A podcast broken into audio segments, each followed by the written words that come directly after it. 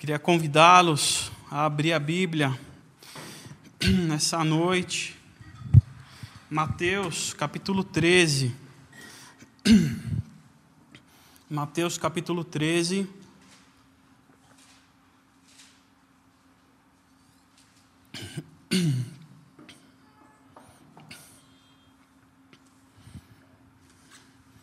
Eu vou ler do verso 1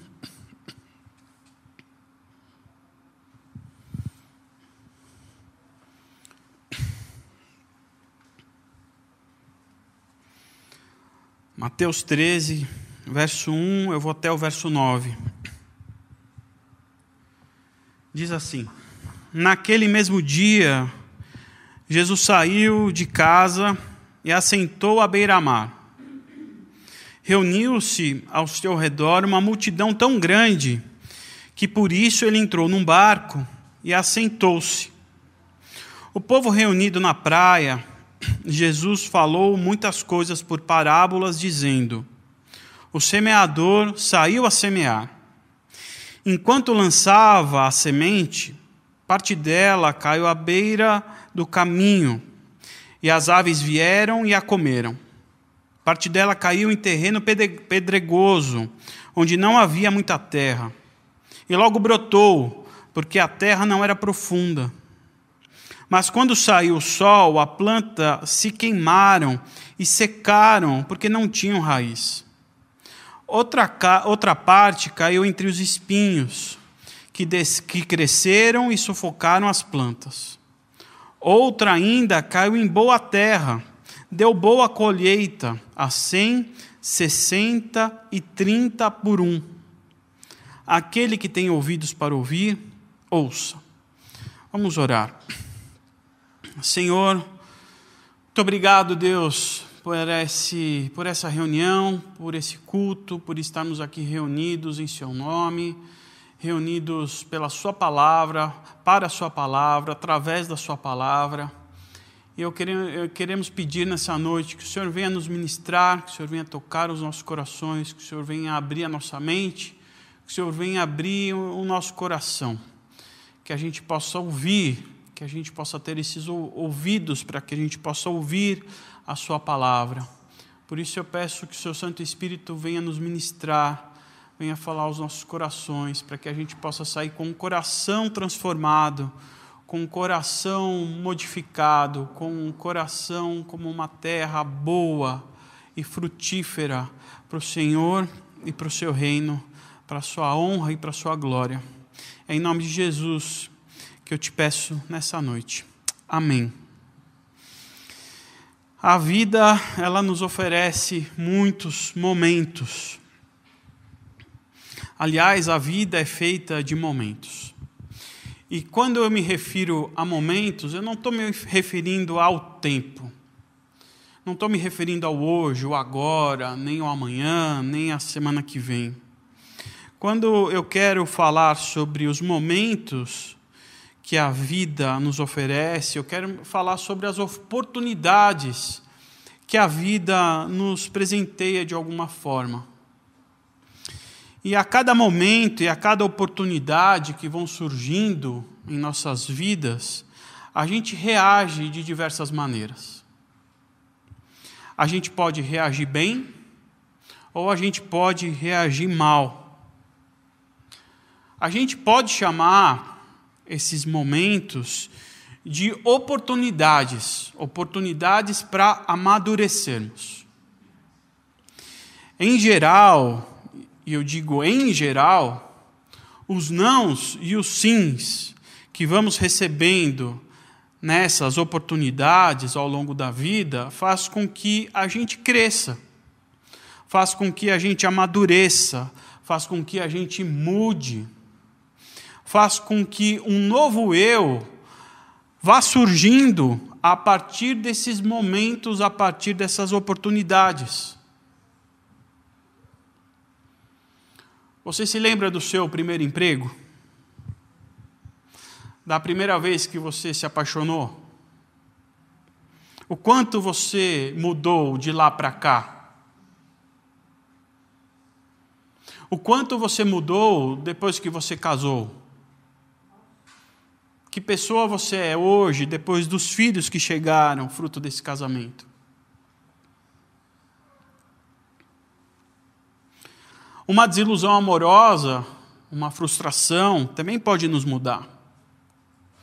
A morte precoce é, de uma pessoa muito próxima a nós também pode contribuir para uma mudança na nossa, na nossa vida. A perda de um emprego também pode ocorrer assim. E você pode me dizer: a vida é assim, eu concordo, a vida é assim. Vida essa que vai nos brindando com esses momentos e com essas oportunidades de alegria. E outros momentos que o salmista chama de o vale da sombra da morte.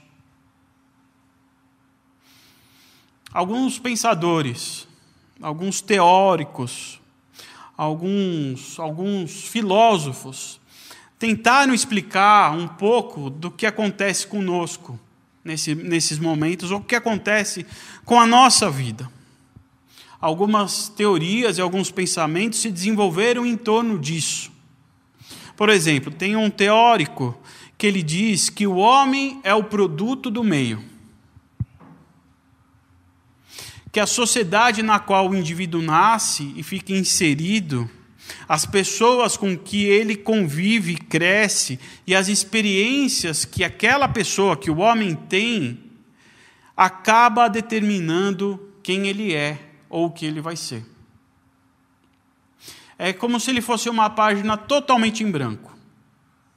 E tudo aquilo que o cerca vai contribuindo para preencher essas páginas, escrevendo a história dele. Por isso que o homem se torna o produto do meio. Jesus também pensou a respeito disso, só que ele explicou de uma outra maneira.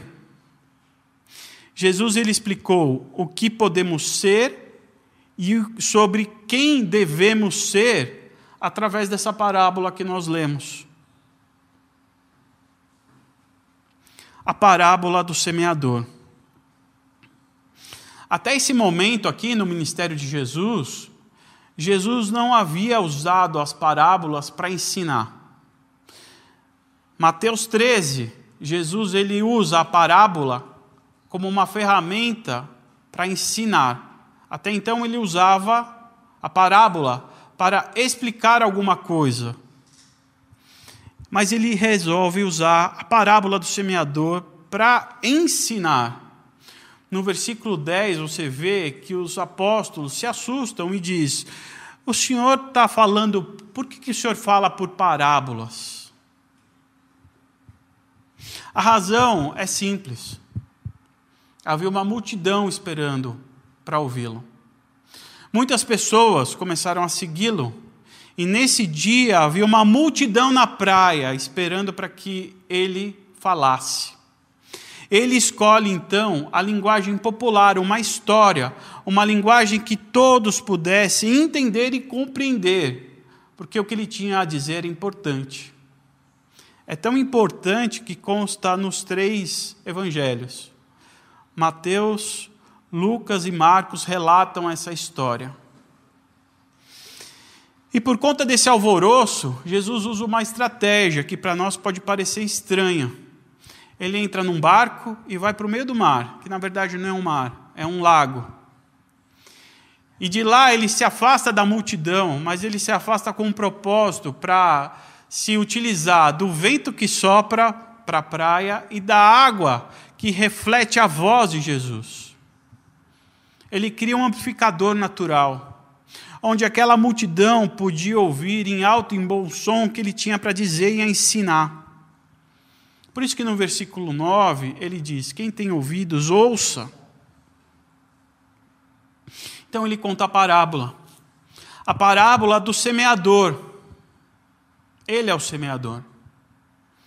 E ele sai com um punhado de sementes na mão e vai andando pelo caminho. E essas sementes vão caindo em quatro tipos de solos. O primeiro solo é um solo duro, é um solo por onde as pessoas passam, por onde os animais passam também. É um chão batido, que mal a água da chuva consegue penetrar. Imagine uma semente. Essa semente cai e a ave logo vê e ela come. Esse é o primeiro solo, terra batida. O segundo tipo de solo onde essas sementes do semeador cai é um solo pedregoso, muita pedra, pouca terra. Logo a semente germina, brota, mas fraca. Há pouca terra, raiz não consegue se enfincar, não consegue se enraizar. Quando o sol sobe, não tem nutriente suficiente, ela murcha e ela seca. O terceiro tipo de solo onde as sementes caem é um solo cujas ervas daninhas, as famosas tiriricas, estão ali presentes. Que quando aquela semente vai germinar, as ervas daninhas crescem tão mais rápido que acabam a sufocando, não deixam espaço. O quarto e último solo é a terra boa,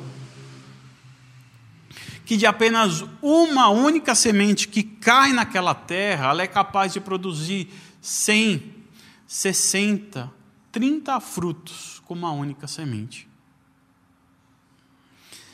Essa é uma das poucas parábolas em que Jesus faz a explicação. E a partir do verso 18, ele começa a explicar o que, que ele está querendo dizer.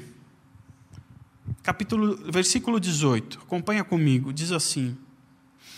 E aqui, quando ele vai explicar sobre o solo, e eu vou falar sobre os solos, eu quero que você troque a palavra solo pela palavra coração. É sobre o coração que a gente está falando nessa noite.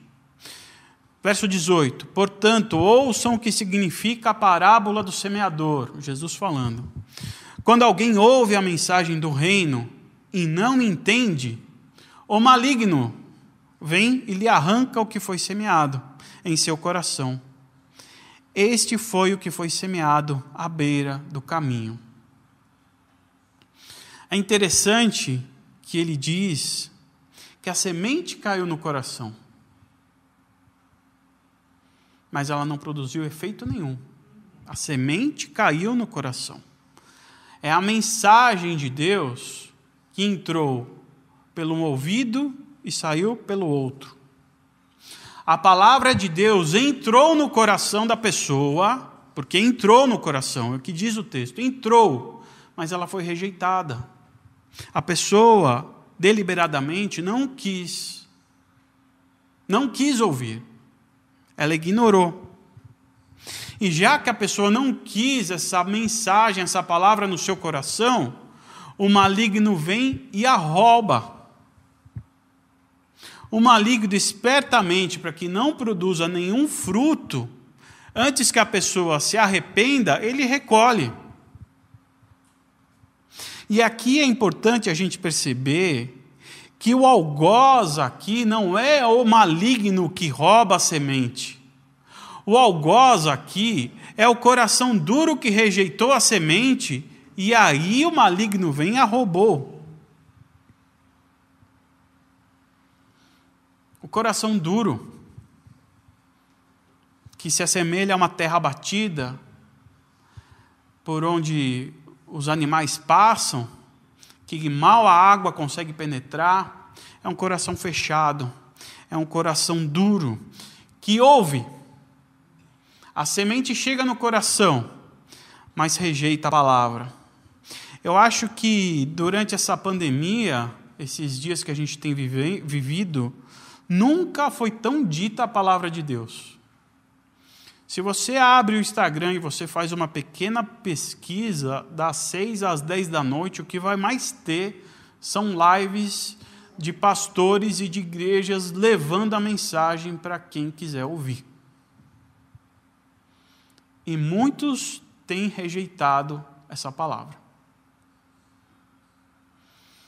O segundo tipo de coração, Jesus explicando, o segundo tipo de solo, é o solo pedregoso no verso 20, diz assim: Quanto ao que foi semeado em terreno pedregoso, Este é aquele que ouve a palavra e logo recebe com alegria. Olha que bom. Todavia, visto que não tem raiz em si mesmo, permanece por pouco tempo. Quando surge alguma tribulação ou perseguição por causa da palavra, logo, logo a abandona. Este é o segundo coração. O coração que tem a profundidade de um pires que no coração ele nutre o mesmo sentimento pela mensagem de Deus, pelo filme da sessão da tarde, pelo churrasco com os amigos. Para ele, esses três itens estão no mesmo patamar. Se houvesse uma departamentalização desses três itens, Deus, sessão da tarde e o churrasco com os amigos estariam na mesma prateleira, do mesmo corredor, do, da mesma sessão de uma grande loja. É a mesma coisa para ele. Ele gosta da igreja, ele vai à igreja, ele ouve a palavra de Deus, ele sabe que é o caminho certo a seguir, mas ele nutre o maior interesse pela reunião. Ele tem interesse pela música que é cantada. Ele gosta da programação, dos eventos, do acampamento. Ele tem o um interesse pela capacidade do pregador usar a palavra de Deus. Mas é uma pessoa que não nutre interesse pela mensagem em si. Não tem interesse em mudar. Não tem interesse em aprender. Por isso, as suas raízes, elas são rasas. Não há profundidade. Ele até se relaciona com Deus, porque a semente brota. Diz que a semente brota, mas ela é pobre, ela é fraca. Que quando as provações vêm, ele corre. Não há sustentação, não se nutre. É pobre, pobre, pobre. O terceiro tipo de coração começa no verso 22, Jesus explicando: Quanto ao que foi semeado entre os espinhos, este é aquele que ouve a palavra, mas as preocupações dessa vida e o engano das riquezas o sufocam, tornando-a infrutífera. Esse é o terceiro tipo de coração. O coração que acredita no Evangelho tem experiências verdadeiras com o Evangelho, tem experiências verdadeiras com Deus, mas ainda não conseguiu se entregar totalmente a Ele. É tipo de pessoa cujo mundo ainda é muito, muito sedutor. É o tipo de pessoa que não consegue ainda dizer não à carne na sua totalidade. O mundo ainda é muito convidativo. E aqui eu quero fazer uma ressalva muito grande. Quando eu me refiro ao mundo, quando a Bíblia se refere ao mundo, eu não estou me referindo a tudo aquilo que está dentro do nosso arraial evangélico gospel. Arraia, o, o, quando eu falo e quando a Bíblia fala sobre mundo, Jesus ele está se referindo a tudo aquilo que é antagônico ao Evangelho a forma de pensar e os valores diferentes ao Evangelho. A tirania do endonismo, a gente pode considerar o mundo, que é o prazer a todo custo. A ditadura do egoísmo, que torna as pessoas cada vez mais em si mesmadas, ela é um valor considerado do mundo. A opressão pelo imediatismo, eu quero tudo agora, é um valor do mundo. Tudo aquilo que é antagônico ao Evangelho, aos ensinamentos de Jesus, aos princípios de Jesus, é que Jesus e toda a Bíblia chama de mundo. Mundo não é o que está daqui para fora, do muro de fora. Não é o que não tem o selo de Evangelho. Muitas coisas que estão com selo de cristão e gospel é do mundo. Para esse tipo de coração, esse sistema de valores chamado mundo ainda é muito latente, é muito vivo, não consegue se desprender. Os prazeres e a sedução que esse sistema de valores oferece para essa pessoa, ela é capaz de sufocar a sua fé. Sabe qual o problema dessa pessoa? Ela entra em choque. Porque ela tem experiência com Deus, mas ainda é muito difícil ela se entregar totalmente à palavra. E ela acaba sendo sufocada pelo mundo ela acaba sufocada por esse sistema de valores. Paulo ele tinha um amigo, um, um, um amigo que, um discípulo, um cooperador. O seu nome era Demas. Paulo, Paulo cita ele por três vezes. Na carta aos Colossenses, no finalzinho da carta, ele escreve: Lucas e Demas manda saudações a vocês, a igreja de Colossos. No finalzinho da carta de Filemão, ele Demas também manda saudações a Filemão. Ele diz que Paulo é seu cooperador e está mandando um abraço. No final da sua vida, Paulo preso, ele faz a última citação de Demas para a carta, na segunda carta que ele escreve a Timóteo. Ele diz que Demas o abandonou. Não abandonou porque Paulo estava preso ou velho. Demas não abandonou Paulo porque as suas convicções teológicas ou doutrinárias não estavam mais de acordo e ele resolveu abandonar Paulo. O que a segunda carta a Timóteo diz é que Demas o abandonou porque amou o mundo. Amou o mundo. Ele não conseguiu viver com o coração dividido. Ele foi um apóstolo, foi um cooperador do reino, mas ele não conseguiu passar o controle da sua vida para Deus. Ele precisava ter o controle em suas mãos. Isso é que muitas vezes nós fazemos. Nós achamos que precisamos ter o controle nas mãos, senão vai nos faltar. Achamos que precisamos estar no controle, porque senão não vai dar certo nos esquecendo que Deus sabe todas as coisas, nos esquecendo que Deus é que rege a nossa vida. É tanta insegurança por parte dessa pessoa que ela acaba recorrendo aos valores do mundo, ao sistema do mundo, para conseguir ter o controle nas mãos. Passa por cima de Deus. Qual a consequência disso? O mundo a sufoca. Os valores a sufoca. A semente não germina. A vida com Deus é um chamado radical para a gente abandonar qualquer coisa que fique entre nós e Ele.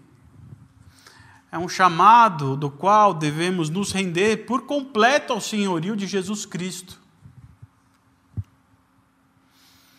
O quarto tipo de coração é o coração bom. Verso 23. E finalmente, o que foi semeado em boa terra, este é aquele que ouve a palavra e a entende, e dá uma colheita de 100, 60 e 30 por um. O quarto coração é o coração que verdadeiramente tem uma vida com Deus. Seus frutos dão 100, 30, 60, 30 por 1. E essa é a mensagem central que Jesus quer passar para os seus ouvintes. Isso é que nós devemos guardar no coração. Nós precisamos dar frutos. A mensagem que Jesus quis passar para a multidão é: o coração que estiver junto, alinhado ao meu, dará frutos. É o que João escreveu no seu evangelho, quando ele disse palavras de Jesus: Eu sou a videira verdadeira e o meu pai é o agricultor. Todo ramo que estando em mim não dá frutos, ele corta. E todo que dá fruto, ele poda, para que dê mais fruto ainda. Nós não conseguiremos dar frutos se nós não estivermos conectados, o nosso coração com o coração de Deus, se o nosso coração não for uma terra boa. Muito bem, podia parar por aí, mas eu quero te provocar. A vida nos deu, resolveu nos dar um momento e uma oportunidade Faz alguns meses que o mundo parou. Alguns meses onde escolas, igrejas, cinemas, teatros, futebol, futebol parou. Os shoppings estão fechados, pelo menos estavam, ou estão ainda. Essa é uma grande oportunidade que Deus tem dado para nós, para que a gente pense e repense muitas coisas. Um tempo para a gente cuidar da nossa terra, cuidar do nosso coração, pensar e olhar e ver aonde as sementes que estão sendo jogadas estão caindo. Que tipo de solo tem caído essas sementes?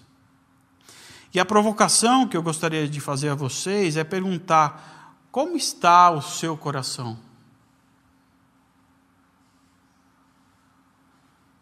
As sementes que estão caindo nesse isolamento que nós estamos, onde o mundo parou, essas sementes estão caindo em que tipo de coração? Estão caindo no meio do caminho, onde as aves estão tendo acesso e comendo e roubando essas sementes? As sementes estão caindo em meio às pedras, onde as raízes não encontram profundidades? Vocês têm cuidado do seu solo, do seu coração, e tirando as ervas daninhas para que o mundo não sufoque as suas sementes? Como está o seu coração?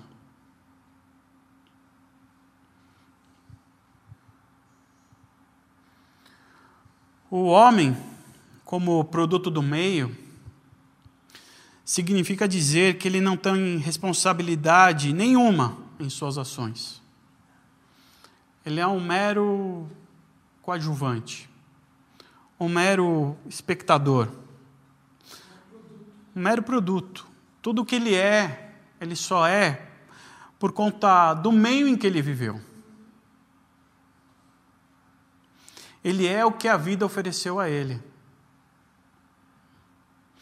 A vida nos dá muita, muitas pauladas e é verdade isso.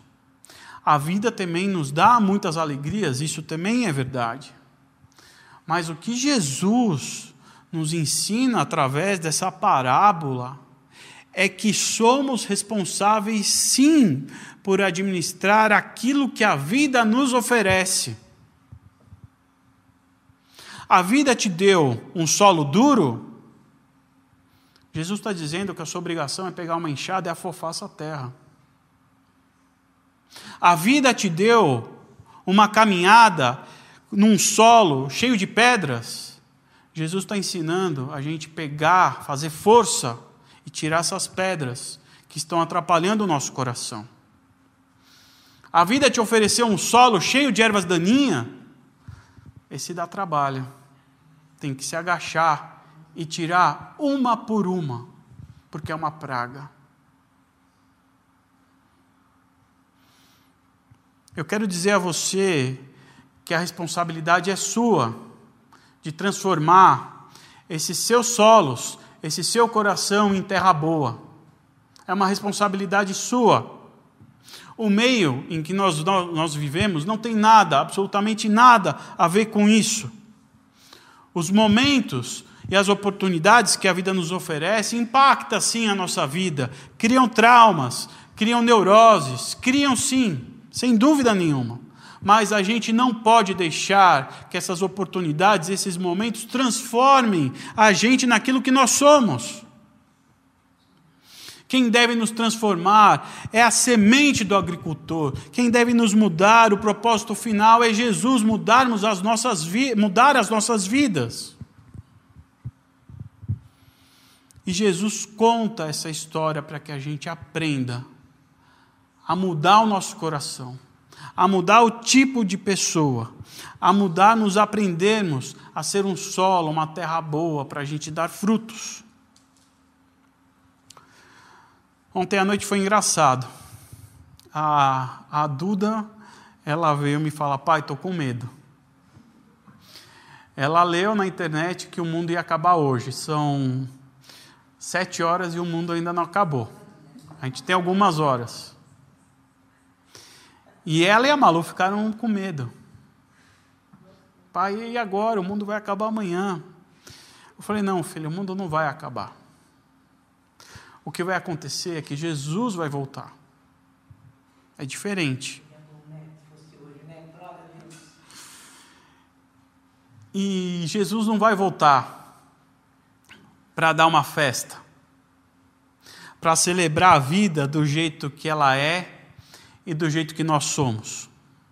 Jesus não vai voltar para fazer um churrasco e falar: puxa, está tudo muito bom. Jesus vai voltar para dar um jeito no jardim dele.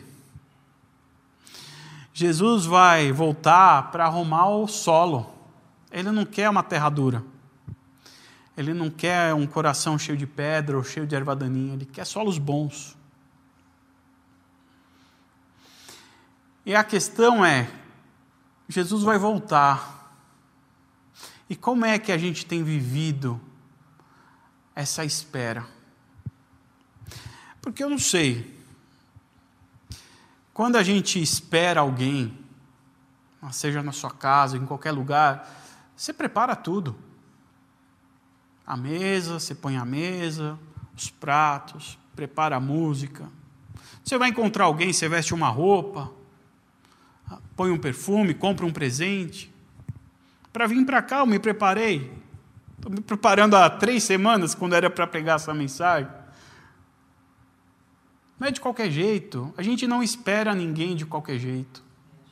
E a gente não espera Jesus de qualquer jeito.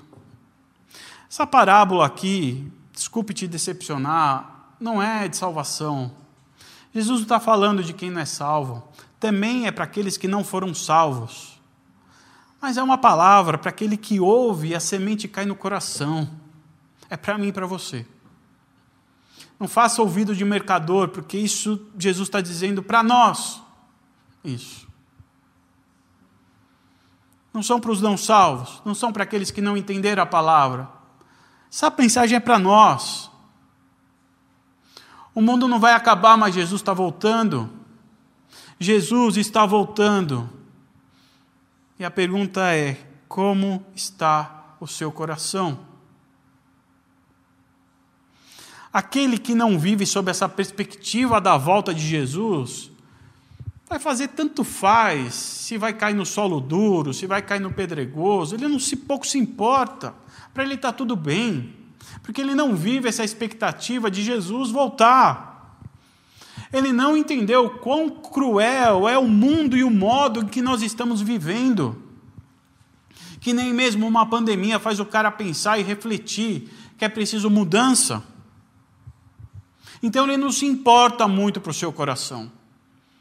Continuo fazendo os meus posts no Instagram, continuo fazendo as minhas marmeladas na vida, as minhas negociatas, está tudo bem, está tudo certo, não tem problema eu posso viver de qualquer jeito.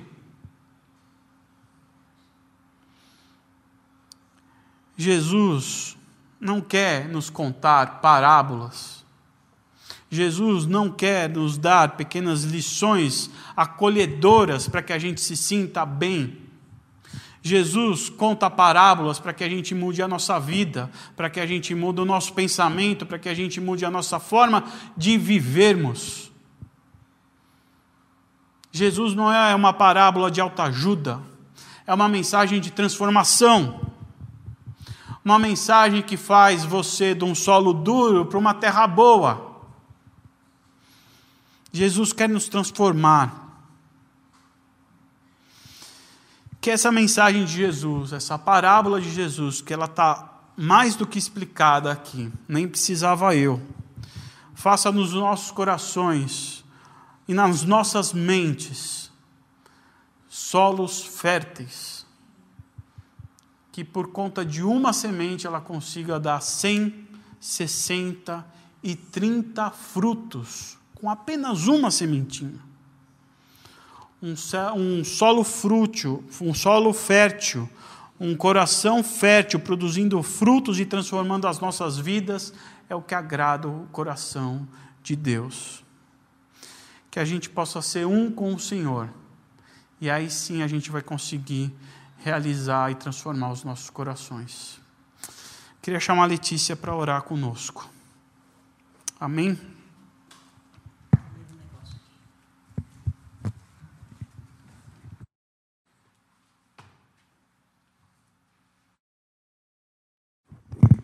Nossa, Fá, já escutei tantas vezes isso, já preguei tantas vezes isso, mas foi muito maravilhoso para mim, para o meu coração nessa noite. Eu só quero ler o último versículo do capítulo 13. Ele continua falando sobre parábolas, mas ele fala assim: então os justos, que são esses que têm o coração que recebe a semente, resplandecerão como o sol no reino do seu Pai. Quem tem ouvidos para ouvir, ouça. Senhor Jesus, Senhor Jesus, como o Senhor é maravilhoso, como o Senhor é maravilhoso. Quando o Fábio estava dizendo das maneiras que a gente tem que agir para poder mudar o solo do nosso coração, o Senhor ainda nos deixou o Espírito Santo para nos ajudar.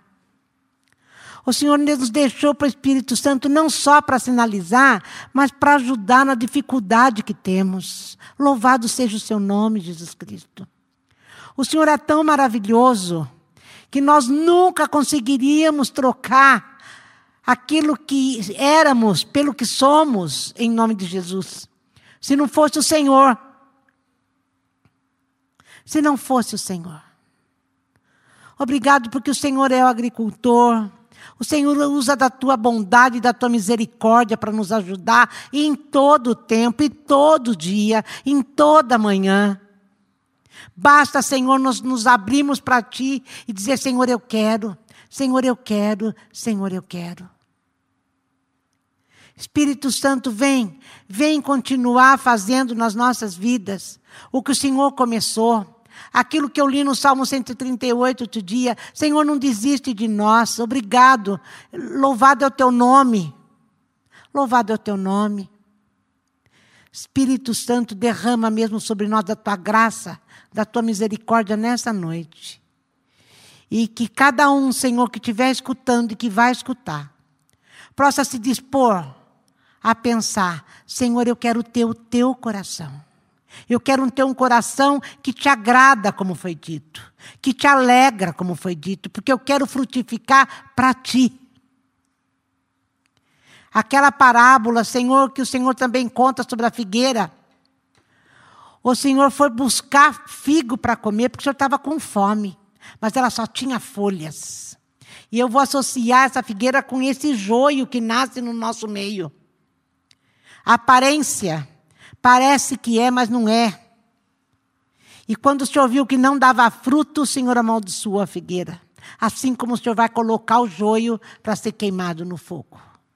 Nós não queremos ter aparência de que somos e não somos. Nós queremos ser para a tua alegria e, Senhor, para o teu amor. Porque o Senhor nos amou. Porque o Senhor nos amou. Nós queremos isso. E também te amamos, Jesus. Muito obrigada. Muito obrigada pela tua palavra, que é maravilhosa, é transformadora, edificante. Louvado seja o teu nome. Bendito seja o Senhor.